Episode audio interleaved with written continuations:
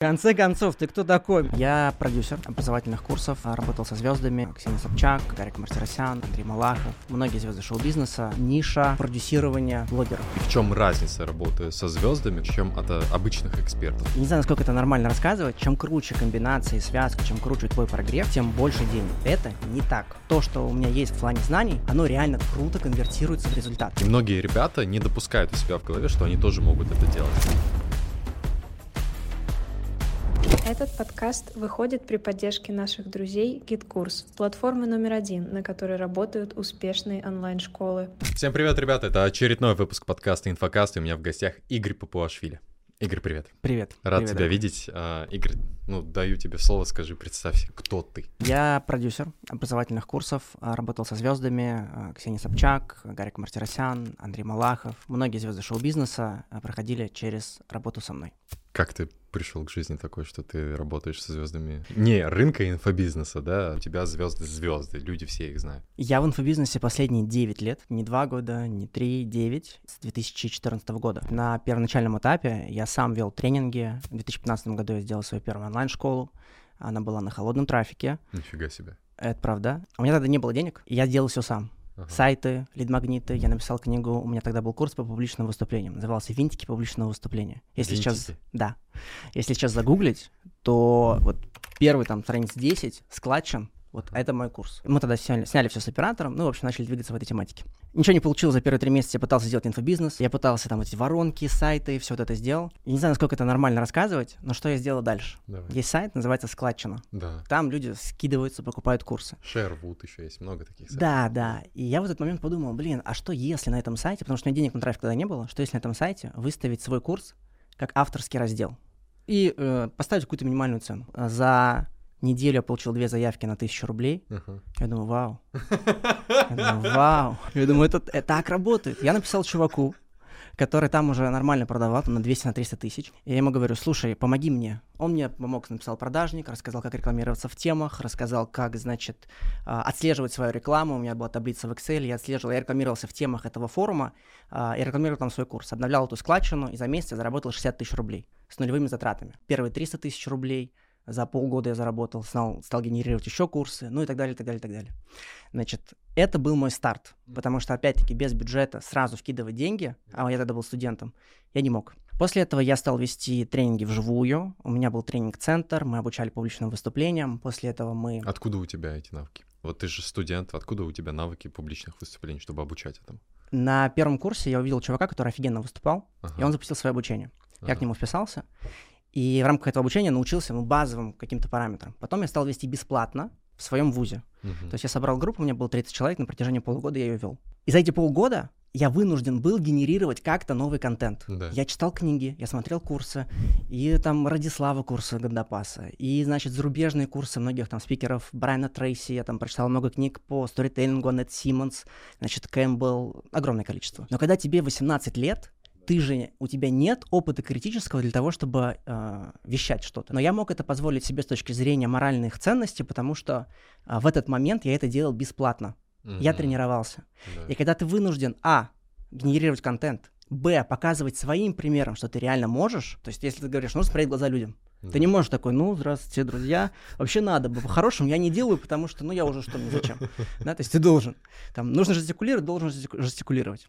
И после полугода у меня мои ребята выиграли конференцию, а там было еще несколько спикеров а, по отношению ко всем остальным. Да. То есть они все заняли там призовые места. Первое, второе, третье место заняли мои ребята. Я думаю, вау, то есть, Работает. если до этого я еще жил в синдроме самозванца, да я, да что, да как, я увидел на примере, что то, что у меня есть в плане знаний, оно реально круто конвертируется в результат. И поэтому я решил записать курс и, собственно, продавать его. После этого я собрал аудиторию бесплатную, 25 человек, мне было 18 лет, и я продал им курс уже вживую, уже за деньги. Я заработал тогда 42 тысячи рублей, и я думаю, вау, у меня получилось. А как я продал? Я сначала организовал мастер-класс, потом прочитал книгу Андрея Парабелова «Продажи со сцены», и за три, и у меня через три дня мастер-класс, я не знаю, как продавать, и там, в общем, была такая штука. Скажите в конце фразу, встаньте, пожалуйста, те, кому это интересно. Теперь представь, 25 человек сидит, и я думаю, а что, если я произнесу эту фразу, не станет никто? Да. И я буду как идиот, просто какой-то конченый, и все будут меня смотреть, думать, ну, дебил, реально конченый. И в этот момент я э, поспорил с другом, я говорю, слушай, если я скажу эту фразу, все нормально, если я не скажу, дайте 5000 рублей. у меня был выбор, либо ты потеряешь лицо, Да. и... Либо 5 тысяч либо рублей. 5 тысяч рублей. Конечно, лицо. Я выбрал. Очевидный, да, выбор. Конечно, лицо. И я сказал, встало 7 человек, там средний чек был 6 тысяч рублей, это было невероятные деньги тогда. Да, конечно. Это тысячи долларов по тому времени. Нихера Вау. себе. И после этого я, значит, а, набрал себе группу, обучил их продавать со сцены, послал их в вузы, И они мне набрали первый поток на курс 50 человек по ораторскому искусству.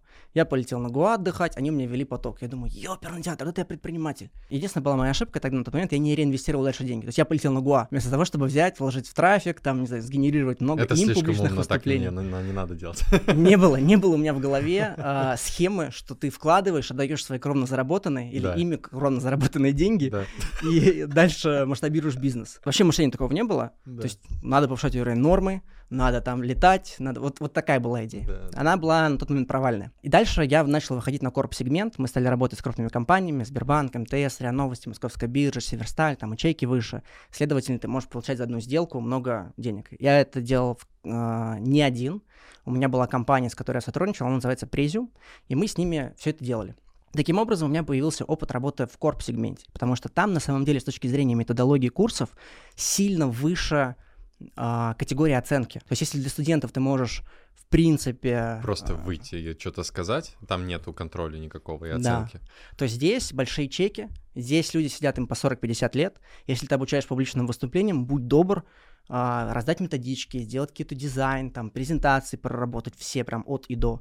Ну, в общем, мы по методологии запаривались. Я стал дальше делать курсы, курсы, курсы, и потом а, появилась ниша продюсирования блогеров. Это был 19 год, конец. Мгм. Я решил в нее войти, потому что меня, честно говоря, привлекло две вещи. Первая вещь — быстрые деньги. Да, большие деньги. Да, вторая вещь — я это умею делать. Да. Потому что на протяжении всего этого времени я сам выстраивал маркетинг, я сам понимал эти воронки, я сам настраивал таргетированную рекламу. Фактически я руками умел делать все. Я, значит, написал девочке-блогеру, ее зовут Настя Пелецкая, Знаю. но я ее консультировал по продажам с вебинаров. Вот, мы сделали в два с половиной раза больше, чем она делала до меня. Мы такие, вау, круто, классно. И потом я стал работать с крупными ребятами. Второй мой кейс — это был чемпион мира по гимнастике, его зовут Никита Нагорный. Мгм. Вот, сейчас он олимпийский чемпион, тогда он был чемпионом мира. Тоже Запустили после с ним. твоего тренинга? Извини, я не мог. Вот именно так, да. Он прошел и сказал, ну, ребята, ну все, уже хватит. Уже олимпийский тоже. Уже олимпийский, конечно. Нет, мы, э, значит, работали как продюсер и не как учитель-ученик. Да. А, После этого я запускал свою онлайн-школу на холодном трафике, у нас была окупаемость X4, а, но мне не хватало денег на инвестиции, то есть чтобы, знаешь, еще и жить на эти деньги. Я нашел для себя крутого, на тот момент, а, человека, да и сейчас он супер крутой, это Гриша Аветов, и мы стали с ним делать запуски за звездами. Вот эту историю я хочу как-то более детально расширить. Как вы- вы вообще с Аветовым пересеклись? Я понял, что ты работал в его команде вместе с ним довольно длительный период времени. История очень интересная. А, У меня тогда был кризис, и а, в рамках этого кризиса я думал а, о том, что есть такая идея, что если ты внутренне испытываешь сопротивление, и сейчас ты не можешь реализовать какие-то свои цели, а, и у тебя следует какая-то серия неудач, первое, что тебе нужно сделать, найти факелоносца Мгм. или человека, у которого получается. То есть это должен быть человек, у которого уже на текущий момент есть результаты, и самое главное, что на самом деле у него есть, вера в то, что это получится. Условно, неудачи в маленьких объемах дают тебе антихрупкость, как говорил Насим Талеб. Но Да. неудача в больших объемах — это яд.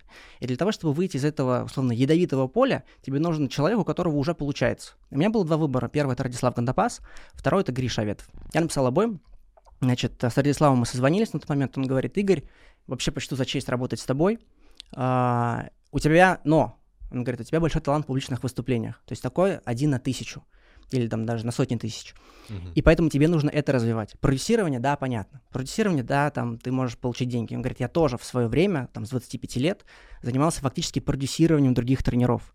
Но тебе, если ты не пойдешь по пути своему экспертному, а, тебе жизнь будет туда обратно возвращать. Хороший совет в плане то, что усиляй сильное. Да, Вот это его да. подход. Я Радислава не послушал. Мгм. В этот момент я подумал, да, ну, Радислав, конечно, да, супер, но здесь у меня масштаб там и так далее. А, И второй человек, с которым а, я планировал работать, это Гриша. И у Гриши на тот момент уже была сеть контактов людей, у которых уже есть активы, уже есть аудитория, причем большая. На самом деле Грише нужен был, нужна была команда. Он собирал продюсерский центр. И я устроился в этот продюсерский центр. Внимание, кем? Вот как думаешь? Помощником, помощником Гриши, личным ассистентом? Нет. Обычным методологом. Нифига себе. обычным методологом. И за неделю я стал руководить продюсерским центром. За неделю. За неделю. Приходят э, звезды, я веду беседу, я инициирую, я задаю вопросы, а, значит, я понимаю, что им делать, а, потому что видение, насмотренность, опять-таки, да, в, на тот момент у меня был 7 лет в рынке, плюс э, зоны моей ответственности, я уже запускал фактически звезд, я уже работал с э, крутыми ребятами, и поэтому там Гриша это все видит, я это все вижу. Я ему говорю, Гриш, давай я возглавлю продюсерский центр. С методолога, не до продюсера, а до руководителя продюсеров. Он говорит, давай. И мы сделали огромное количество запусков. У меня было в один месяц 9 запусков одновременно. Я искал лучших продюсеров с рынка. Значит, прошел год, я понимаю, что теперь настала пора возвращаться обратно в экспертное амплуа. Появились связи, у меня появился масштаб, я проработал там и с Темниковой, и с Самбурской, и с Оскаром Хартманом, в общем, со многими ребятами из э, рынка, которых там многие знают. Для меня эта цепочка действий закрыта, я теперь все понимаю, как это все работает, как это все устроено.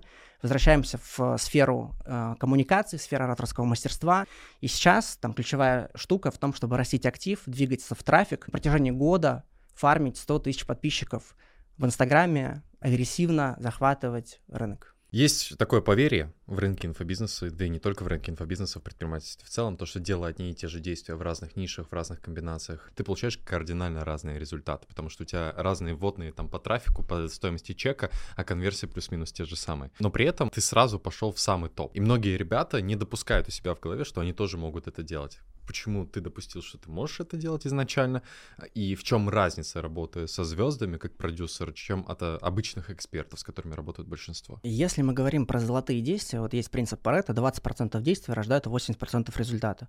Многие продюсеры думают, что золотые действия находятся в рамках воронок, в рамках прогревов. Чем круче комбинация и связка, чем круче твой прогрев, тем больше денег.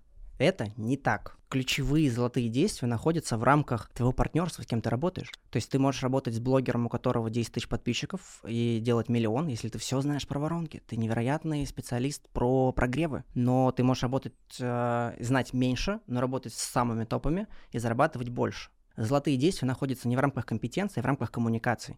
Mm-hmm. Если ты смог выстроить эти коммуникации с этим человеком, все. То есть ты автоматически зарабатываешь больше. Поэтому, когда ребята заходят 19-летние на рынок и делают иксы и огромное количество результатов, вопрос же не в их компетенциях, не в их опыте, не в книгах, которые они прочитали, что там он читает 7 навыков высокоэффективных людей, такой, вау, я все понял. Да, вопрос... И они, ну, задрачиваются до деталей, они вот такие, знаешь... Оцифровали все. Все оцифровали, у них регламенты но ключевые результаты рождаются из коммуникации. И я это понял, я это допустил. А, допустил я это благодаря, опять-таки, факелоносцу в рамках там сотрудничества с Гришей. Я понимаю, что я шарю сильно круче, чем все остальные.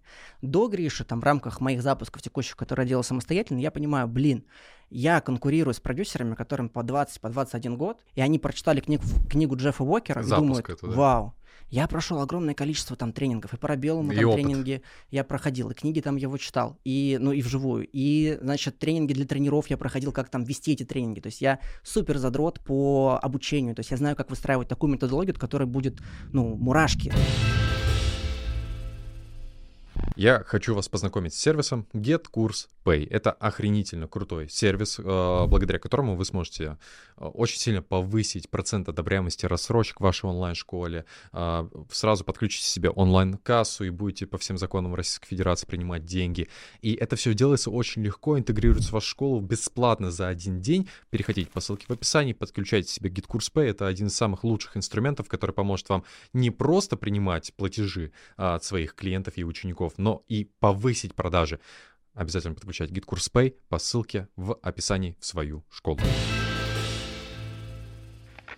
Если мы говорим про компетенции, come on, в рамках компетенций у меня нету конкурентов. Значит, вопрос в коммуникациях. А у меня они тоже развиты. И я начал задумываться, а почему я это не использую. То есть есть у тебя актив, есть суперсила, ты должен это юзать. Вот я стал это юзать. Суперзвезды находятся за экраном телевизора. То есть это люди, которым нету четко выработанной лояльности у аудитории. Они не привыкли вести Инстаграм часто. Раз. Два, они не привыкли общаться со своими подписчиками, потому что у них все-таки есть бренд, у них есть вот это вот отделение. Три, у них чуть больше эго, чем у обычных блогеров. Если с обычным блогером ты можешь где-то что-то там выстраивать, то да. это люди часто там очень творческие и могут в какой-то неожиданный для тебя момент угу. сделать нечто, что выбивается из вашей стратегии, которую вы заранее обсудили. И если, например, для блогера запуск это ключевой э, деньгообразующий процесс, да. то для звезды нет. Дополнительно.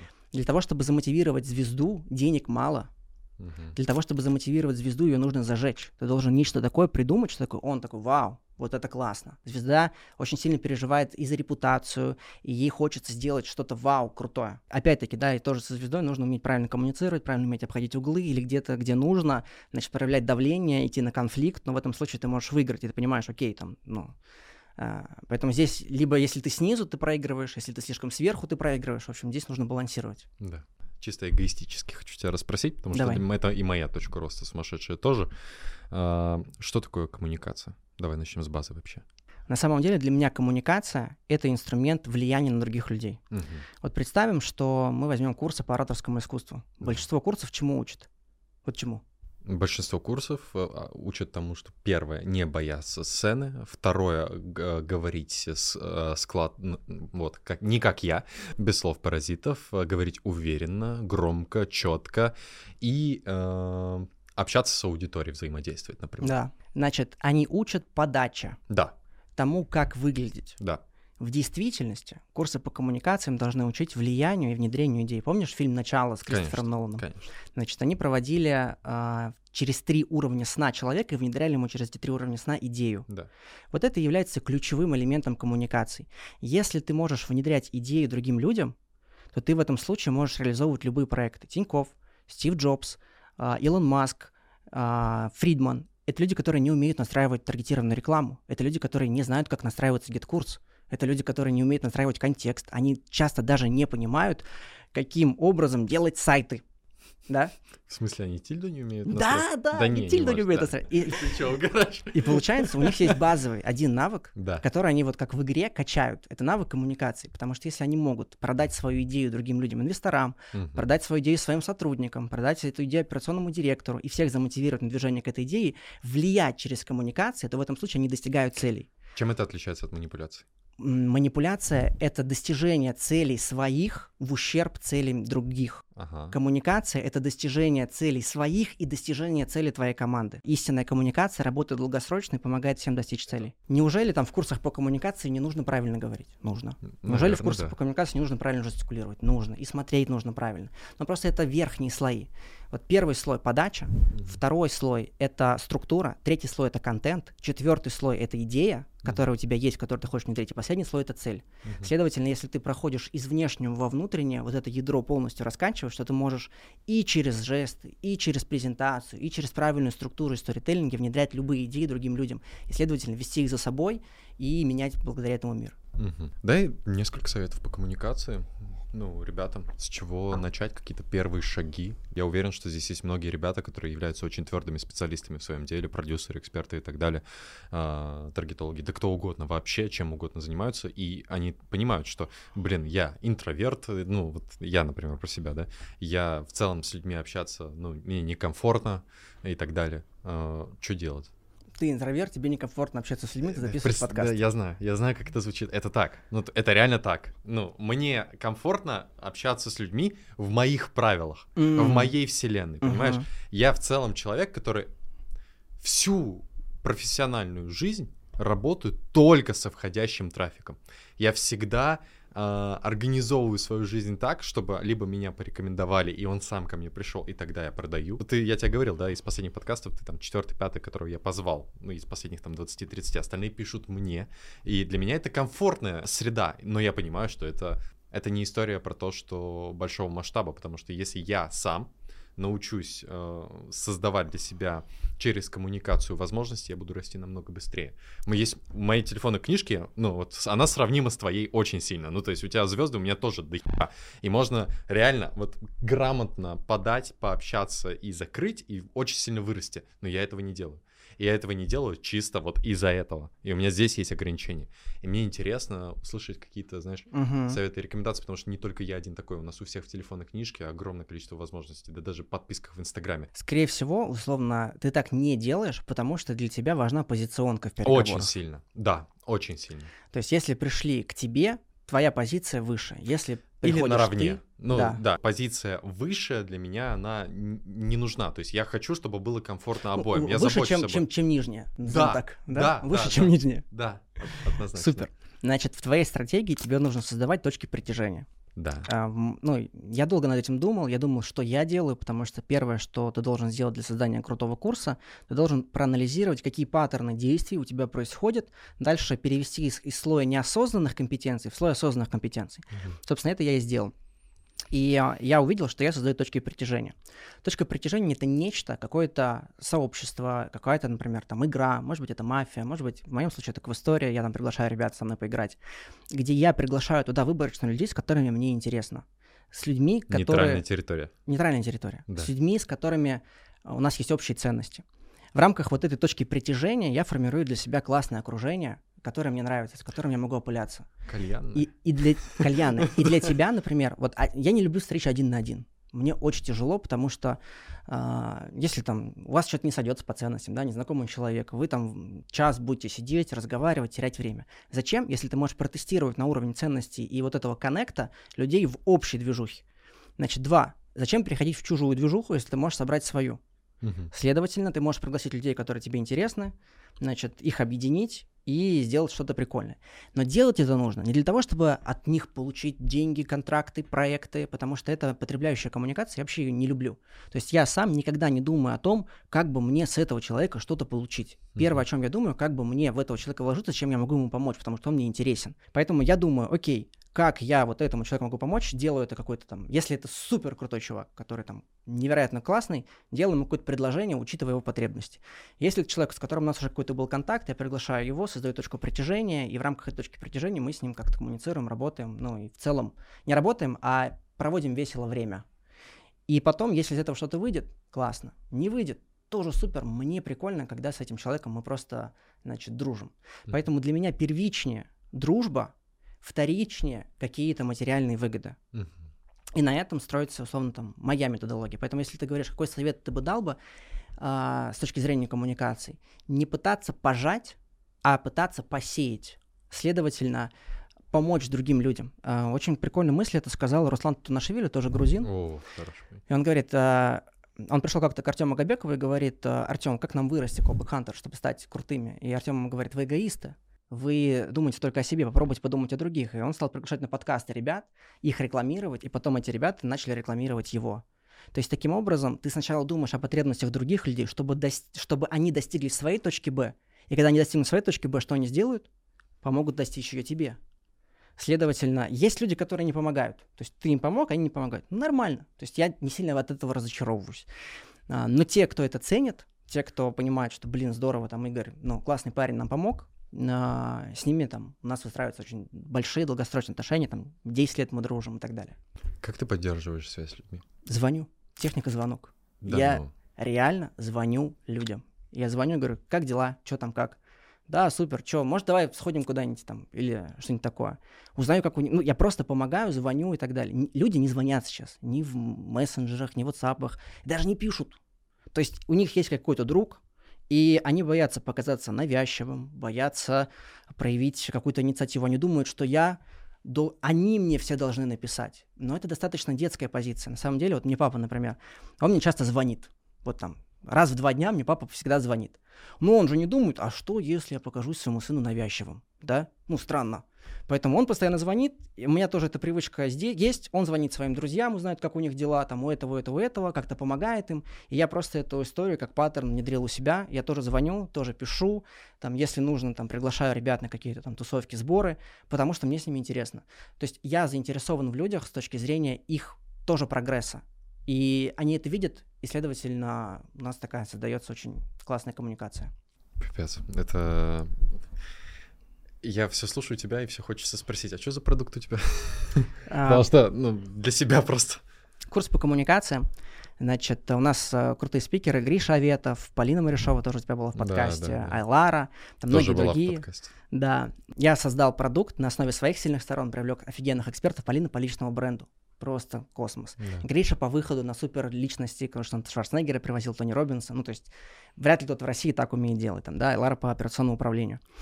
И я с точки зрения публичных выступлений, связи, образования вокруг себя этого там круга людей и а, а, влияния на других людей, опять-таки, вот то, что я сказал про концепцию, вот именно этому мы обучаем, причем это вживую происходит.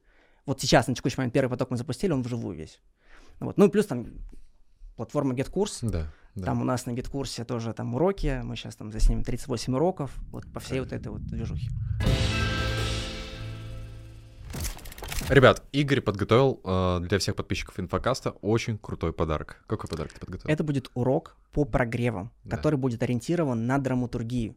Самые сильные прогревы на самом деле сейчас в рынке инфобизнеса, на которых делаются сотни миллионов, они основаны на драматургии историй. Да. Если ты умеешь правильно в историю, там и про распаковки, и про анализ аудитории, и про боли, и про все вот это. Но и помимо этого дается прям примеры, как мы, например, действовали с точки зрения прогрева Собчак. А, Как собирать как можно больше количество заявок на твой продукт а, и доводить их до результата. Этот подарок вы можете получить по ссылке в описании или в закрепленном комментарии под этим выпуском. Возвращаемся к подкасту. Ты мне сказал то, что ты хочешь вырасти в подписчиках, 100 тысяч подписчиков и так далее. Зачем тебе это? На мой взгляд, трафик на текущий момент — это ценная валюта 21 века. Мгм. То есть личный бренд, например, там происходят коллаборации с там, Джорданом, Майклом, да, вот помнишь, там Nike, там, это все, или кто там, или Адидасы. Значит, а, Ну, ну, самая первая там история, это когда Pepsi или Кола, вроде Pepsi, а, подписали контракт с Майклом Джексоном, и они сделали рекламу. И это была первая такая интеграция звезды в рекламу и продвижение какого-то товара, и они жестко выстрелили, сделали крутые результаты, и потом эту модель начали абьюзить. И вот Джордан там и так далее, Nike и так далее. Да. да, и трафик постоянно дорожает. Да. Значит, пять лет назад ты помнишь, сколько он стоил, ты знаешь, сколько он стоит сейчас, ты знаешь наверняка, ты понимаешь линию тренда, сколько он Конечно. будет стоить потом. конечно. Следовательно, если ты сейчас умеешь, вот я называю это арбитраж внимания, Да. ты умеешь на себе концентрировать внимание большого количества людей и перенаправлять их в позитивное русло, следовательно, это все. Вот есть пословица «не имей 100 рублей, имей 100 друзей». Вот подписчики — это фактически твои друзья.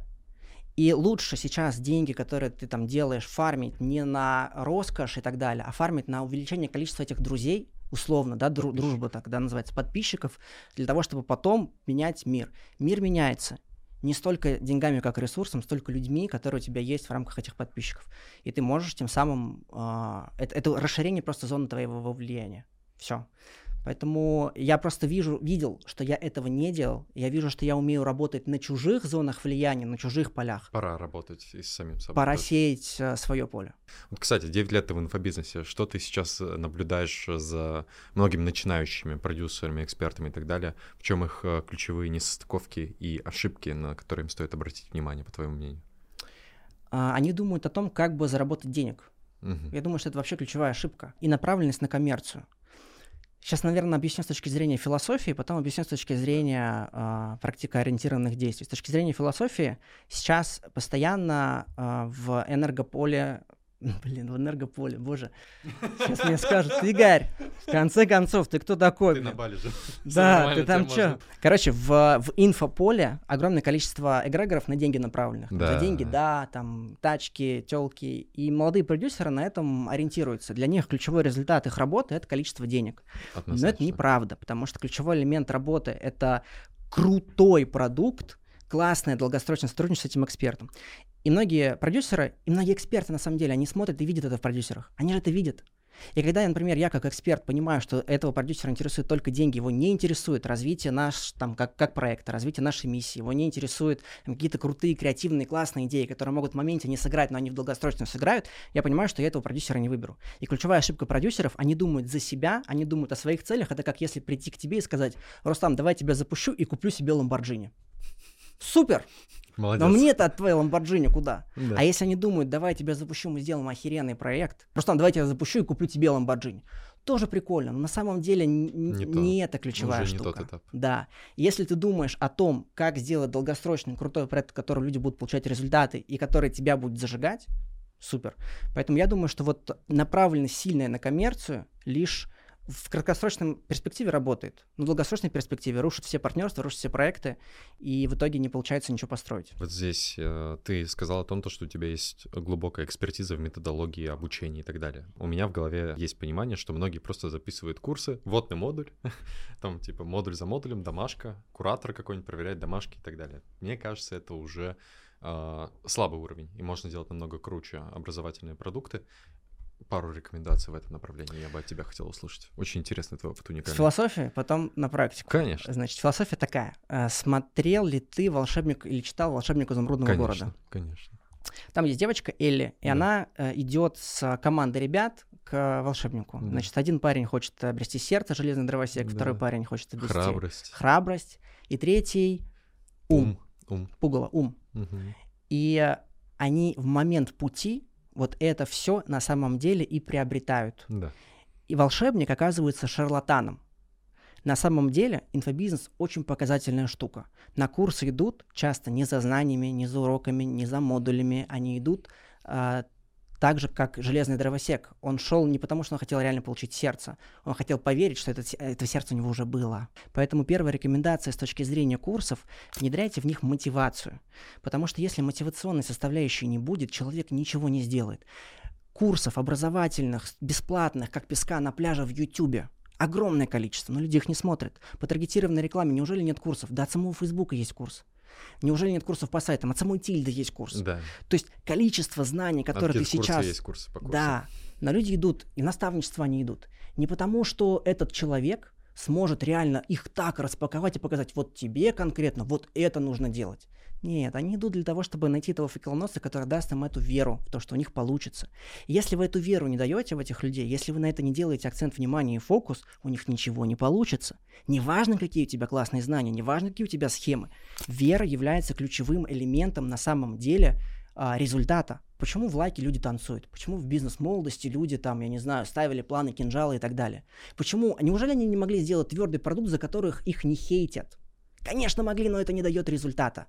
Именно поэтому они это увидели в рамках методологии. Они поняли, что действительность результат продуцируют другие вещи. Не трафик, не система, Мотивация. резу- мотивация. Если э, сформированы две вещи. Первое – мотивационная составляющая. Второе – давление, которое ты внешне создаешь благодаря кураторам. Декларация, помнишь, про которую я рассказывал, которую я с другом заключил, это элемент внешнего давления. И если ты создаешь давление, если ты создаешь мотивацию веру, и у тебя действительно работающие связки, хорошая информация, то в этом случае у тебя нет шансов не стать лидером рынка. Но если хотя бы одну вещь ты упустил, забил на давление, у тебя нет кураторов, и ты тебе пофиг на результат. Забил на мотивацию, и в рамках твоих уроков люди скучают и думают, боже, когда это закончится. Лучше курсы стоят супер дорогих денег. И я, когда выбираю посмотреть курс или посмотреть э, YouTube, выбираю YouTube. Почему? Так не должно происходить. Мы должны делать классные стендаперские, значит, интересные, мотивационные курсы, и в это идет развитие рынка. Если ты этого не видишь, если ты этого не делаешь, то в этом случае ты будешь проигрывать с точки зрения продукта. Вот эти три составляющие, если человек будет реализовывать, у него будет все супер. Надо идти внедрять. Тебя слушаешь, прям тоже мотивируешься. Слушай, вот мы с тобой общаемся, и я понимаю то, что у тебя глубокая насмотренность э, помимо инфобизнеса, помимо ораторского мастерства, в целом относительно контента, э, книг, фильмов, сериалов и так далее. Я бы хотел твоих рекомендаций. Художественная литература. Какие книги супер крутые. Первая книга мы с тобой обсуждали до подкаста «Айн Рэнд. Источник». Сто процентов. Очень клевая. Говард Рорк. Да, Говард Рорк топ. Да. Вторая книга — это Азик Азимов, цикл книг «Основания». Ага. Потрясающий, особенно показывает с точки зрения, значит, а, насилия, ненасилия. Класс. Там есть... а, а, Азик Азимов вообще человек, который основал концепцию а, роботизации. То есть у него есть четыре закона о роботах. Вот ему- О, я понял, о ком ты говоришь, да, да, да. Вот. Писатель-фантаст невероятный. Да, Там вот я робот снимался по, по его произведениям. Вот это он написал. Третья книга. Мне нравится Шантарам, Дэвид Грегори Робертс. Ага. Очень крутая. Ну, она такая приключенческая в большей степени. Там есть очень классная концепция философии относительно... Он взял ее из Ницше, а, эм, по-моему, из генеалогии морали. Значит, это про то, что ты должен оценивать любое свое действие, что если бы все остальные люди это же делали, это бы привело мир к улучшению или к ухудшению. И таким образом вот тебе мерило морали. Если все бы обманывали, это бы сделало мир лучше или нет? Я а, олимпиадник по литературе. Очень много читаю, читал, и это очень сильно помогает мне в подкасте общаться с людьми, задавать вопросы, понимать их, эмпатия какая-то и так далее. Э, Нет ли такого, что это обяза- обязательная часть для того, чтобы реально прокачать свою коммуникацию, много читать? Сто процентов. Но читать нужно вслух. Не только про себя, но и вслух. Есть два вида словарного запаса, активный и пассивный. Пассивный словарный запас а, это как, а, например, ты знаешь слово, что такое конгруентность, аутентичность Но или... не используешь его. Да. Активный, у тебя мозг тренируется это произносить. Следовательно, ты не только понимаешь значение этого слова, но ты его еще и произносишь. Последняя, кстати, книга тоже супер крутая, ну, моя любимая. Вот из всех моя самая любимая. Мартин Иден, Джек Лондон. Это моя настольная книга, она в топ-3 в моей жизни входит. А, сериалы, фильмы.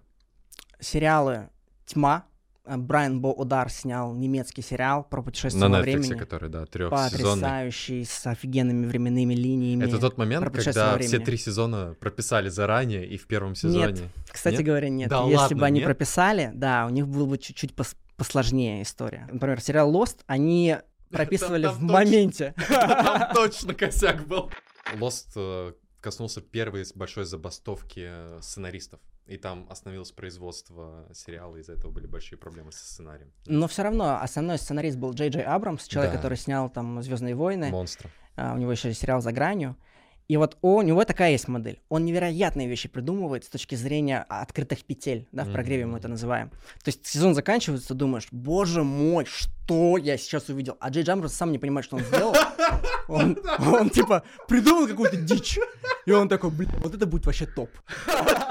И потом он вынужден, да, раскручивать и как-то это объяснять, как это все происходит. Мастер клиффхенгер. Я просто пред- представляю, он такой, да ладно, а, что там будет? Да ладно, разберемся. Ладно, что придумаем, вообще не обращай внимания. Главное, что вот вот это топ. Из таких сериалов, кстати, тоже писался на ходу, это Breaking Bad во все Да, тяжкие. да. Да, он, он сильнейший. Фильмы. Топ-1 ин- этот, начало. Начало. Inception просто, да. Конечно. Нолан невероятные слои делает в рамках... а, Ты смотрел про память его Мементо, конечно, момента? да. Это вообще топ. Мементо топ, но а, это первое начало. Второе, наверное, это Матрица. а, Вачовски. Первое. Первое. Три. Ну, не четвертое, да. Смотрел ее? Да, конечно. И третья вещь это Бандерснэч, Черное зеркало, фильм, где ты можешь выбирать, что делать главному Я, герою. я проходил. У всех этих трех фильмах есть нечто общее, что наша вселенная это симуляция. В рамках Нолана, а, где он рассказывает про начало, что там есть уровень сна, в рамках Матрицы, где есть там симуляции, в рамках Бандерснэч тоже есть симуляция. Мне просто очень интересна эта тема, а, и там это все очень круто раскрывается. Игорь, наверное, последний тебе задам вопрос. Самый главный вопрос. Главный совет рынку инфобизнеса. Я думаю, что главный совет это сеять, а не жать. Потому что часто, опять-таки, да, на бизнес-курсах Да. ты приходишь туда, и за два месяца, за три месяца тебя учат что? Продавать, использовать свою телефонную книжку. а, и потом ты это делаешь, у тебя действительно есть результаты. А, или, например, там учат прогревом. Ты это делаешь, экспресс-запуски, у тебя есть результаты. Но что происходит с твоей аудиторией, что происходит с твоей телефонной книжкой после этого? Она выгорает. И поэтому, если в рамках инфобизнеса вы больше ориентируетесь 70% времени на то, чтобы посеять, и 30 на то, чтобы пожать, то в этом случае яблоки, которые вы засеяли, они будут дальше падать просто вам в руки. Вам не нужно агрессивно продавать. Вам не нужно там а, прогревать и говорить, вы останетесь нищими, голодными и холодными. Вы лишь говорите о своем продукте, люди к вам идут. И дальше в рамках продукта 70% времени вам нужно заниматься внутрянкой продукта. Вот если говорим про сеяние, дальше прям делаем качественные, сильные продукты. Они дадут личный бренд, они дадут репутацию, высокий LTV, и люди покупать будут дальше ваши продукты. И ориентироваться в большей степени не на первичный продукт, потому что если вы ориентируетесь на первичный продукт, который у вас зайдет с самого начала, то вы не будете заинтересованы для того, чтобы им допродавать что-то, для того, чтобы делать крутой результат и делать крутые LTV. Поэтому на рынке так много продуктов очень дорогостоящих и на 5 лет. Но э, такие продукты, они в моменте на самом деле не все ориентированы на результат. А если у вас есть продуктовая линейка, вы будете заинтересованы в том, чтобы постоянно делать результат вашему клиенту. Да. И таким образом вы будете получать клиентов дешево, они будут у вас оставаться, вы будете растить подписчиков, и это долгосрочная стратегия. В краткую сильно круче жать, сильно круче. Долгосрочную сеять даст вам на протяжении 5-10 лет неоспоримое преимущество. И вот вы, допустим, через 5 лет увидите этот подкаст и увидите, например, там, мои результаты, то, что будет со мной с точки зрения вот этой методологии. И поймете, что это работает. Поэтому посеяли, пожали, посеяли, пожали. И тогда будут сильные, крутые долгосрочные проекты. Эту мысль я и с собой заберу. И мне она очень, очень сильно откликается. Игорь, спасибо большое, что пришел. Это было Спасибо. охеренно. Спасибо, дорогой.